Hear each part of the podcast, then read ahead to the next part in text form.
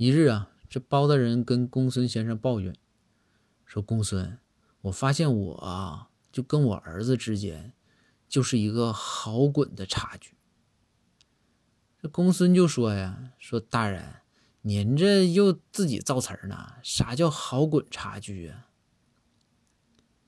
这包大人就说呀：“说好就是你好我好的好，滚就是滚蛋的滚。”这公孙就迷茫了，公孙就说：“说大人，那这我不懂，你给我解释解释呗。”包大人说：“哎呀，公孙，你白这么有文化了。我跟你讲啊，就是前一段六一儿童节。”我儿子跟我说：“说爸爸，我要个变形金刚。”我就说：“好。”回头我跟我老爸说：“我说爸爸，我要个变形金刚。”我爸说：“滚。”